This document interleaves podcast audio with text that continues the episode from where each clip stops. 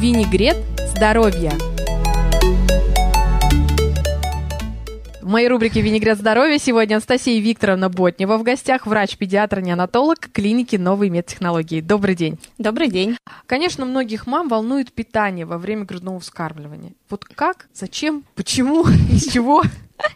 Никаких премудростей здесь не будет. Мама на грудном вскармливании продолжает кушать так, как она привыкла есть э, и во время беременности тоже. Никаких специфических диет для грудного вскармливания не существует, они не рекомендованы. Поэтому даже сейчас в летнее время очень актуально, многие мамы спрашивают, а можно ли нам ягодку, малинку, да, да, да. клубничку, и что прям даже красное, да, и мои мамы едят и красное, и клубничку, и малинку, и все сезонные фрукты, овощи имеют полное право употреблять. И капустку, и горох? И капустку, и горох.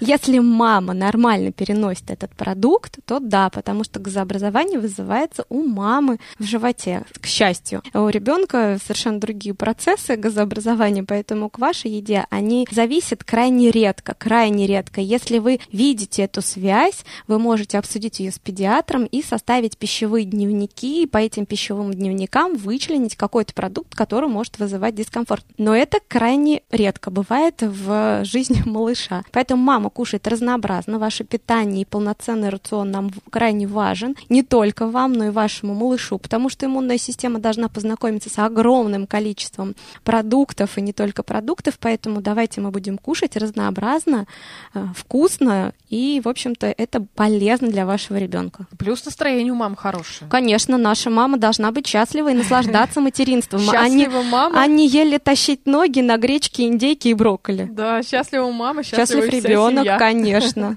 Да. Продолжая эту тему, ребенок на грудном вскармливании и на искусственном вскармливании. Когда начинать прикорм?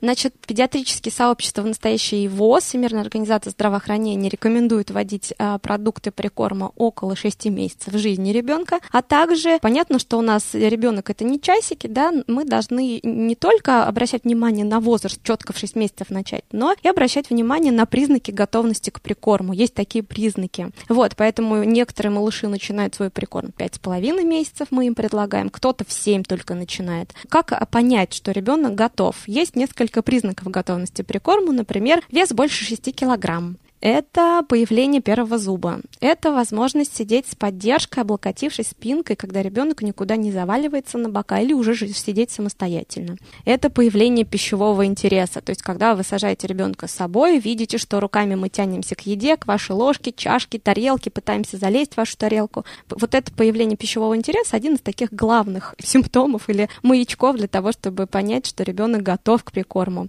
И самый тоже такой из основных симптомов, не симптомов, признаков. признаков готовности это э, угасание выталкивающего рефлекса, когда ребенку, если в ротик попадает какой-то полутвердый продукт, он его выталкивает изо рта языком, значит, мы еще не готовы. Если мы даем какой-нибудь маленький мягенький кусочек, и вы видите, что ребенок жует, радуется жизни, ему нравится, он кайфует, значит, добро пожаловать в мир прикорма, мы готовы его вводить. И с момента начала ведения прикорма, когда вам врач дает отмашку, что вы готовы, в принципе, вы можете начать прикорм с любого продукта.